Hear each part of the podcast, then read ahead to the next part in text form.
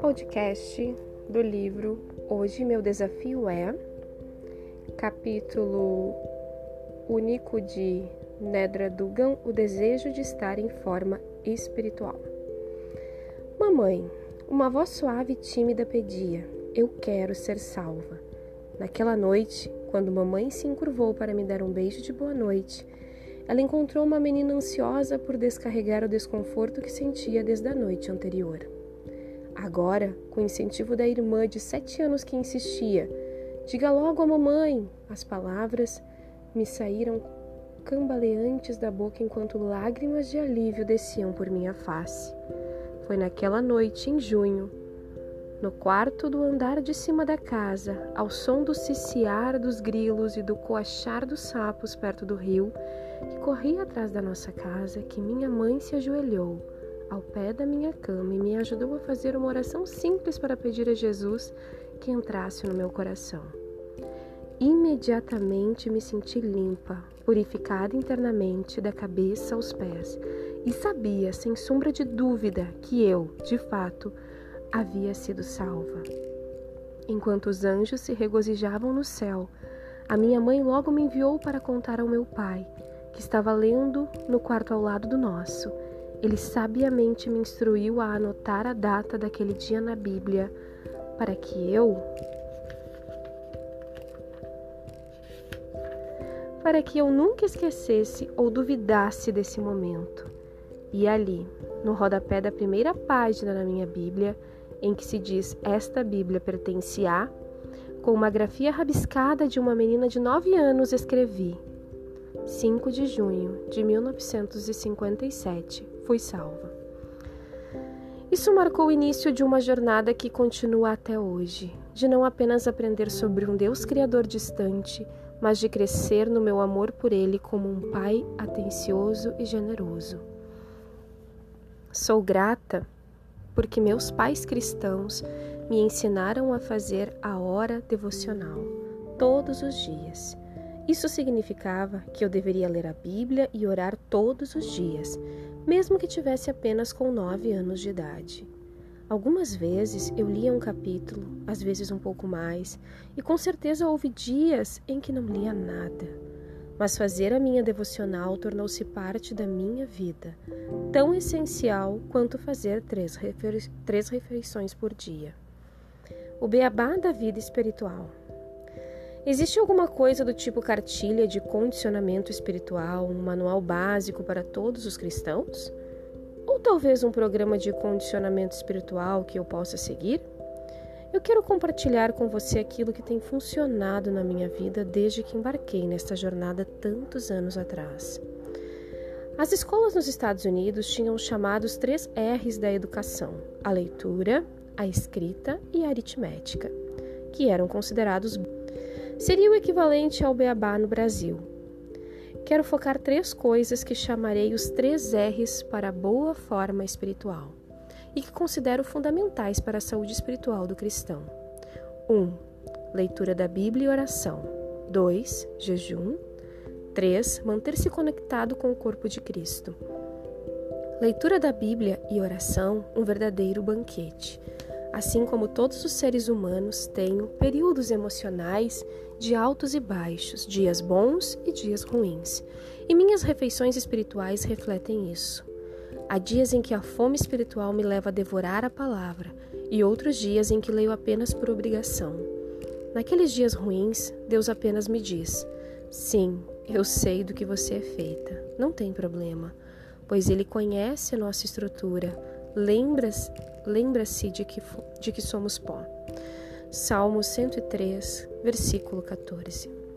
Eu também já caí na armadilha de pensar que devia fazer a hora devocional como meu marido faz a dele, Afinal, não somos uma só pessoa? Isso realmente não levou a nada, porque as nossas personalidades são muito diferentes. Ele não sente a necessidade de orar em voz alta, mas a minha mente tende a se distrair se eu não oro em voz alta. Ele gosta dos hinos tradicionais, eu prefiro canções contemporâneas. Uma boa regra prática é esta: não copie ninguém, nem seu marido, nem seu pastor, nem mesmo o apóstolo Paulo. Quando os meus filhos eram pequenos, era quase impossível ter momentos devocionais de qualidade. E aproveito este espaço para encorajar as jovens mães. Em vez de me sentir condenada, eu finalmente decidi que era melhor tentar ler a Bíblia e orar, mesmo que fosse com constantes interrupções de pequenas vozes e suas necessidades nada urgentes, do que desistir pelo desânimo. Resolvi que era uma coisa boa os meus filhos me verem tentando. E haverá dias em que a leitura da Bíblia simplesmente não será feita. O bom conselho que me tem ajudado a passar por muitos momentos de, de desalento é faça apenas o melhor que puder. E tudo que você pode fazer. É tudo que você pode fazer. Uma vez que os filhos começam a frequentar a escola, fica mais fácil. Se bem que para mim, agora a avó, ainda pode ser um desafio. Para começar, é preciso aquietar a mente e o coração para ouvir Deus falar. Fechar a porta, como a Bíblia orienta. Para mim, isso geralmente significa fazer o período devocional logo pela manhã, antes que a mente dispare em muitas direções. No entanto, o momento devocional também pode ser feito à noite ou durante o dia. Não existe um horário certo. O salmista assim afirma no Salmo 55, versículo 17: À tarde, de manhã e ao meio-dia me queixarei e me lamentarei, e ele ouvirá a minha voz. Não é tanto a maneira de fazer a devocional, mas sim o tempo que passamos com Deus. Mesmo minha neta de 5 anos de idade, Penélope, parece entender isso. Sua mãe a ouviu pregar um sermão enquanto brincava, no qual afirmou com veemência: Se você quer, se você quer ouvir Deus, então você tem que ler a Bíblia e orar mais. Eu já segui programas do tipo Leia a Bíblia em um ano, rigorosamente, marcando a passagem lida diariamente, embora estivesse atravessando um deserto espiritual. Já experimentei orar enquanto caminhava, cantar usando o inário, cantar usando salmos, escrever as minhas orações, parafrasear versículos e usar diferentes versões da Bíblia. Todos os métodos funcionam porque fazer um momento devocional não é uma aula de seminário, mas um encontro com Deus frente a frente. Um método que funciona muito bem na fase da vida em que estou pode ser comparado a um jantar em um restaurante requintado que serve quatro pratos. Primeiro, o garçom traz um aperitivo para estimular o apetite e desencadear a produção de sucos gástricos. O segundo prato é uma salada colorida, cheia de vitaminas importantes, seguida pelo prato principal composto de carboidratos e proteínas. E, finalmente, Nenhuma refeição está completa sem a sobremesa. Entretanto, para que seja uma refeição agradável, não é só a comida que interessa. A experiência como um todo é realçada pelas pessoas no grupo e por uma conversa agradável. O compartilhar de ideias, experiências e o próprio fato de usufruir da companhia um do outro. Deus dirige um restaurante assim, com uma placa que diz: aberto todos os dias. Dentro do restaurante há um cardápio apetitoso. Eu começo com um aperitivo do livro de Provérbios, com entradas saborosas e cheias de sabedoria que estimulam o meu apetite. Leio o livro de Provérbios para aprender a obter a sabedoria. Saladas bíblicas, o segundo prato. São cenas coloridas de paixão e profecia do Antigo Testamento, dramaticamente encenadas diante de nós no palco da vida.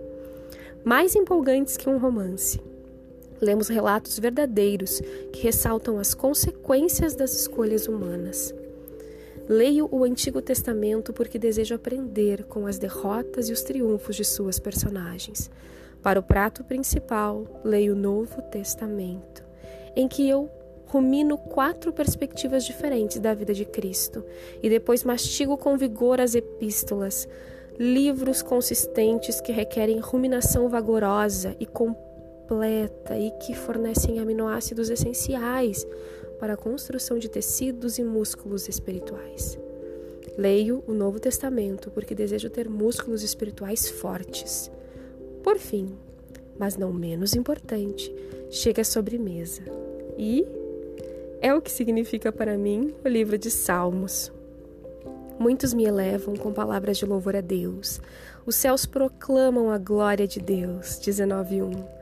Outros me confortam na dor e na tristeza, quando eu tiver de andar pelo vale da sombra da morte.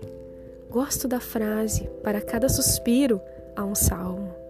Leio o livro de Salmos porque quero desenvolver um coração agradecido e cheio de compaixão.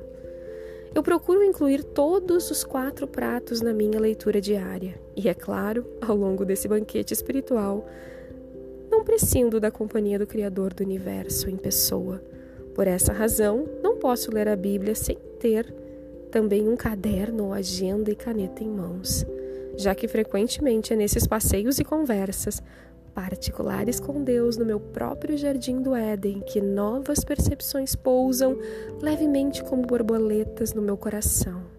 E eu preciso captá-las antes que voem. A verdade é que, se tomarmos tempo para ler a palavra de Deus e orar, ele se alegra em comparecer. Jejum, não. A lembrança mais recente que tenho de alguém que fez jejum é a minha mãe. Depois de ler um livro sobre o assunto, ela decidiu fazer um jejum prolongado de 11 dias e parou apenas pela insistência da família.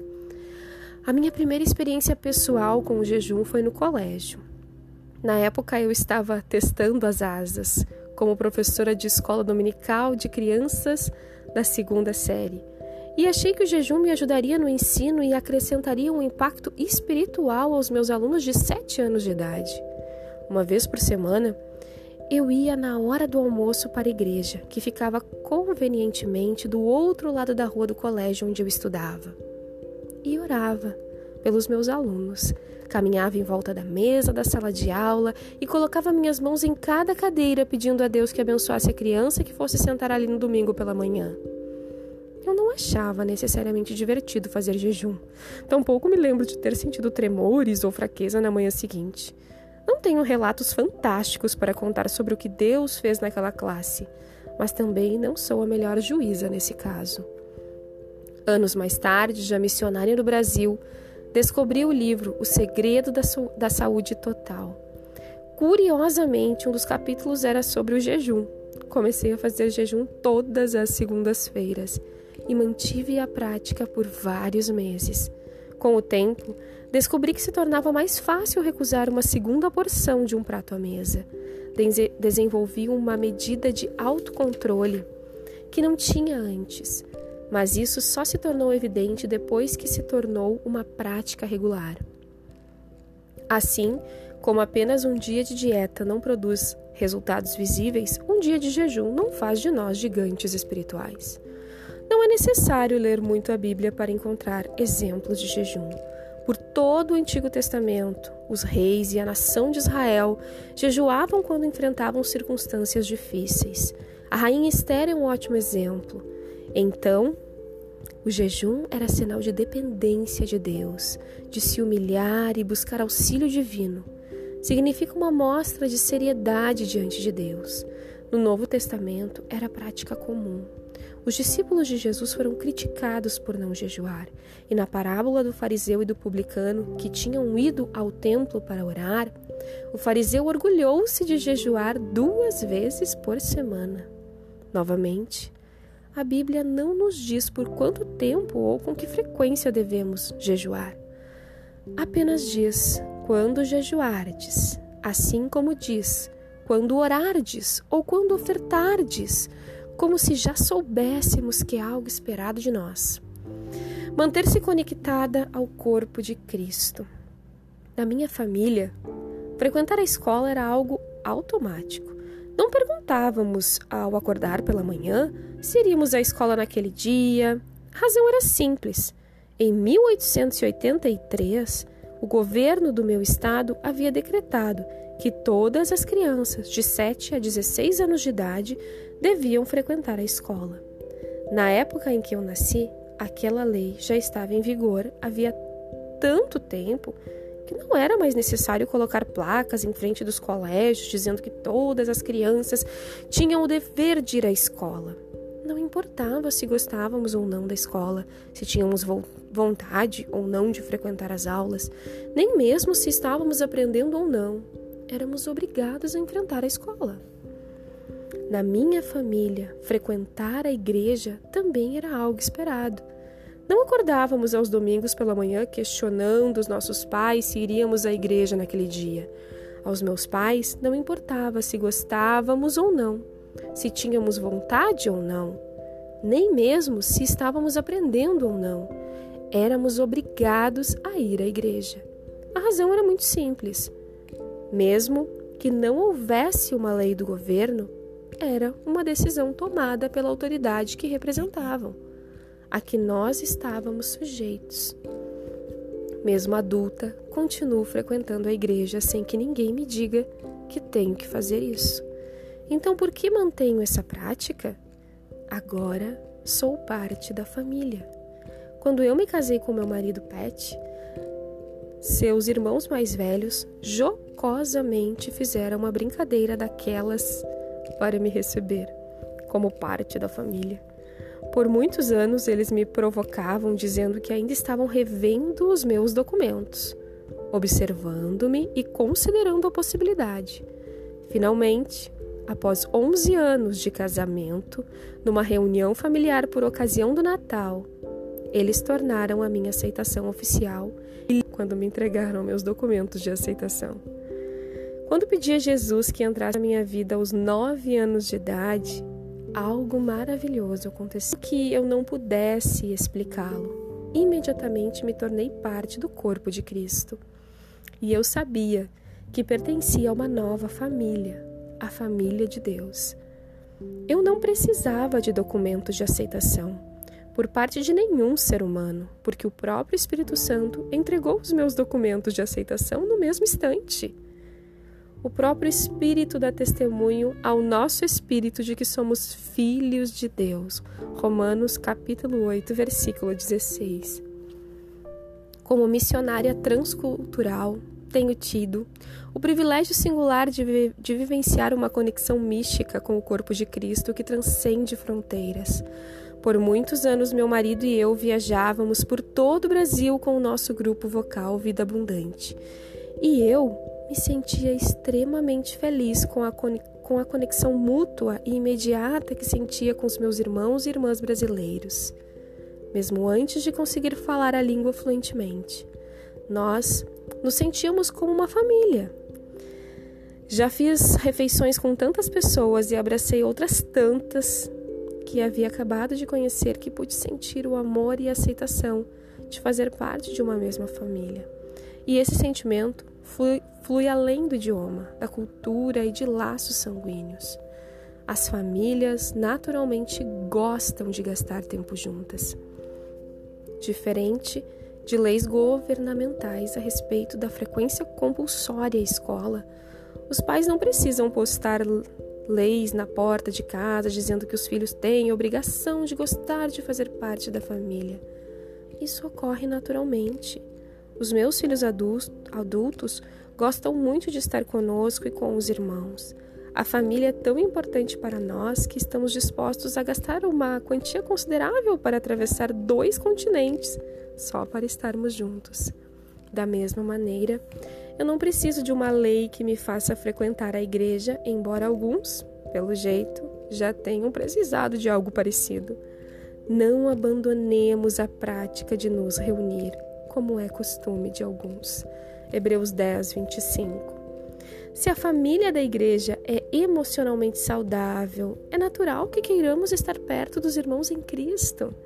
E, se Jesus, cabeça do corpo, está presente nos ajuntamentos de adoração e oração, então somos abençoados de forma especial. Quando juntos participamos da ceia do Senhor, reafirmamos a nossa submissão à liderança de Cristo e o nosso compromisso de amar e cuidar um dos outros. As famílias cuidam-se e protegem-se mutuamente. Uma das recordações mais preciosas que tenho do cuidado da minha mãe foi no meu primeiro dia de escola, quando faltavam dois meses para eu completar meus seis aninhos. Eu me lembro tão bem dela, descendo a escada de casa comigo nos braços. Foi uma manhã fria de outono e ela me colocou em cima de uma cadeira para me vestir à medida que conversava baixinho comigo. A casa estava tão quieta. Acho que a minha mãe me acordou antes dos meus três irmãos para que tivéssemos tempos de compartilhar aquele momento especial.